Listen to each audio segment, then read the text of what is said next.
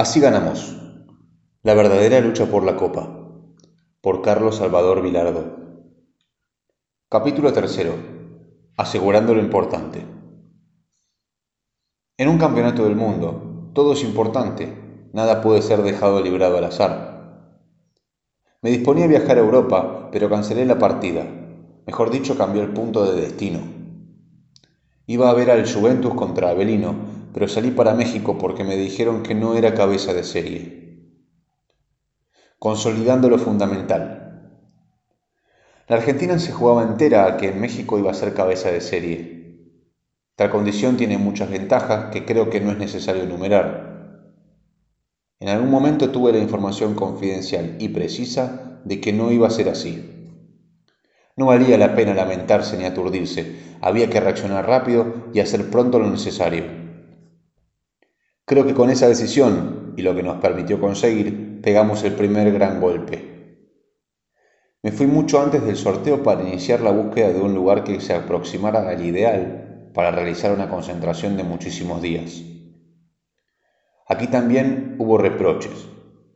No faltó quien me recriminara esa decisión que me obligó a postergar el viaje a Italia para tomar contacto con los jugadores argentinos que se hallaban jugando en la península yo estaba seguro de haber tomado la decisión más acertada. Era el mes de noviembre de 1985. A mí el alojamiento me importaba mucho más que el resultado del sorteo, porque para el plan de estar 30 días antes concentrados y después los otros 30 durante la competencia, puede resultar perjudicial no tener una buena residencia, casi mortal. Mantenerse en un hotel con un equipo de fútbol trae muchos inconvenientes, Solo se puede llegar a esta situación cuando no queda ninguna otra alternativa. Resulta prácticamente imposible aislar a los jugadores. Cuando bajan al lobby se hallan indefensos, no pueden negarse al contacto con el periodismo, con los otros huéspedes, con el público que se acerca para verlos. Se les transmiten todas las tensiones de la vida cotidiana, todo ayuda a alejar su pensamiento del objetivo central. Además hay que ir y volver del lugar de entrenamiento. Eso acarrea una molestia adicional. En la capital mexicana el tránsito es francamente endemoniado y un viaje de unas pocas cuadras se convierte casi en una aventura. Recorrí todas las sedes, todos los hoteles y todos los lugares de entrenamiento. El gobernador del Distrito Federal me facilitó un helicóptero porque de otra manera no habría tenido el tiempo suficiente para visitar todos los sitios que hubieran sido necesarios. De ese modo pude tener un panorama general de los lugares en los que podíamos concentrar. Recuerdo con gratitud a Ignacio Matus, el periodista mexicano que me acompañó en ese vuelo en helicóptero.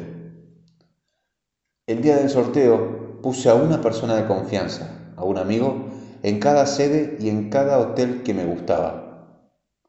Estaba encargado de seguir el sorteo por televisión y enseguida apalabrar el hotel de acuerdo con el resultado que se hubiera registrado. Mi nerviosismo estaba concentrado exclusivamente en ese tema y no en los hipotéticos rivales. Me preguntaron, ¿está conforme con el resultado del sorteo? Contesté sinceramente y sin meditarlo mucho, que eso no me interesaba demasiado, que lo único que me preocupaba era el lugar de concentración.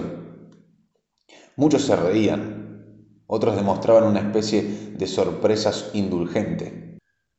Siempre le tendré que agradecer a mis ex compañeros en el equipo de estudiantes de La Plata, Eduardo Cremasco y el zurdo López, que me hayan acercado la posibilidad de utilizar el Club América.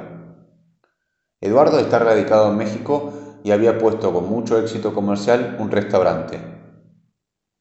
Las impecables relaciones que manteníamos con los vicepresidentes de ese mismo club nos garantizaban la facilidad para el acceso.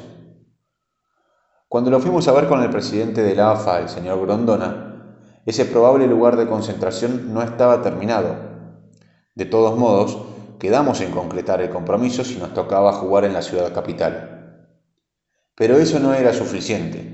Era necesario hacer las previsiones por si nos tocaban otras sedes. Solo descartamos Guadalajara porque ya se sabía que ahí sería cabeza de serie Brasil. Mientras se realizaba el sorteo, un niño extraía las bolillas de unas copas transparentes íbamos viendo si la zona nos iba a resultar fácil o difícil. Repito que queríamos que nos tocara en la altura. Había una sede virgen de nadie, era Querétaro. Me gustaba ese lugar o México DF. El destino quiso que nos tocara esa última con una salida a Puebla para jugar contra Italia. En nuestro grupo estaban Italia, Bulgaria y Corea. A los coreanos ya los había visto jugar, por eso cuando volví pude anticipar que formaban un equipo medio difícil. Habían perdido con Hungría por 1 a 0 y con México por 2 a 1. Estos resultados tan ajustados demostraban que se trataba de un equipo duro. A Italia lo conocía bien. A Bulgaria lo había visto jugar en París y era un buen equipo. El relativamente más desconocido era Corea.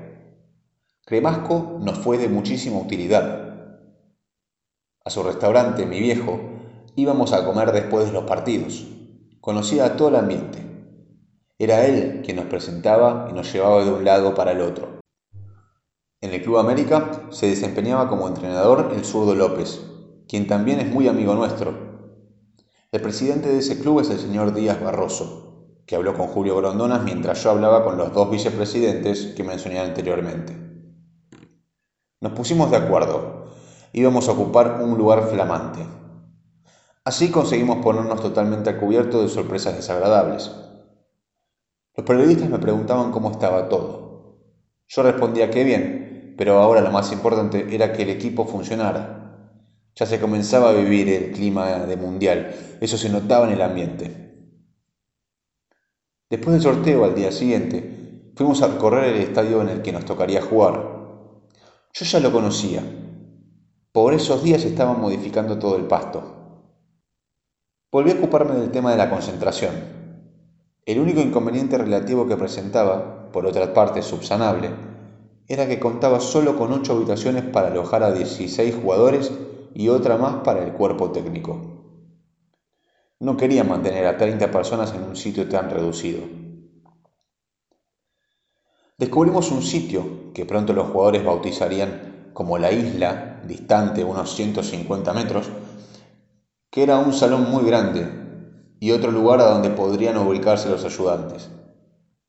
Allí hicimos construir, utilizando tabiques de madera, cuatro habitaciones más.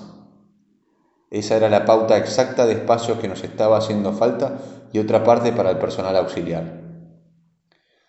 Apenas conocidos los resultados del sorteo, no tuvimos más que ratificar la renta de la América para efectuar la concentración. Esa misma tarde me fui en auto hasta Puebla que queda a unos 120 kilómetros de México DF, para buscar un hotel. Ya habíamos estado jugando allí y tenía bien presente que era bastante difícil conseguir un alejamiento adecuado a nuestras necesidades. Los hoteles se habían puesto de acuerdo para formalizar contratos solamente por una semana como mínimo. Pero sucedía que para cuando se efectuara el partido yo no quería estar en Puebla por más de una noche, la que va del sábado al domingo. Conseguir eso era casi un imposible, porque quedaban cortadas, por un lapso demasiado breve, por lo menos 15 habitaciones. Rentándolas o asumiendo el compromiso de hacerlo, perdían a potenciales clientes por periodos más prolongados.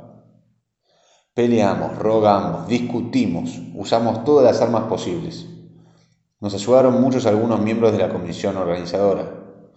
Lo cierto es que finalmente aceptaron alojarnos por solamente una noche. En cuanto cerramos trato, les dejamos el menú para la cena del sábado y el desayuno del domingo por la mañana. Durante esa estadía me alojé en el Hotel Presidente. Ese era un sitio estratégico para estar bien informado, porque allí se alojaban casi toda la prensa. Ya se tejían muchas especulaciones sobre quiénes podrían llegar a ser los ganadores, Noté que los periodistas europeos eran los únicos que barajaban entre las posibilidades un posible triunfo de Argentina. Aparte, los favoritos eran Italia, Francia, Dinamarca, Inglaterra, Alemania, México y Brasil. Cuando regresé a Argentina me encontré con la misma pregunta que me habían hecho en México, pero ahora repetida hasta el infinito. ¿Está conforme con el sorteo? Algunos avanzaban un poco más y me interrogaban sobre mi futuro de plan de acción, Respondí que estaba conforme y ahora nos tocaba ponernos a trabajar fuerte.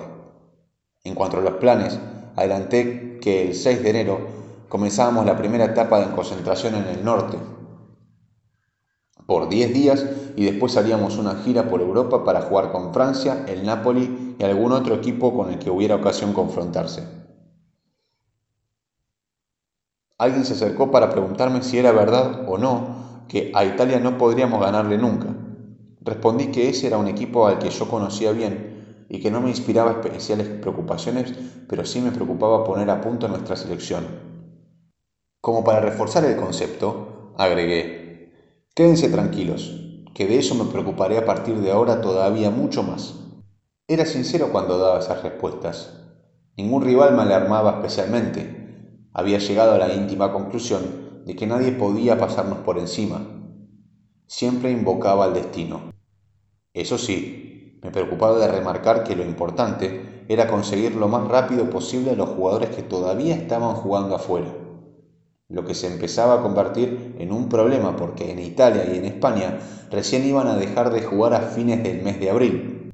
Los clubes no nos iban a ceder ni locos antes de esa fecha, pero de todos modos íbamos a encontrar la forma de arreglarnos.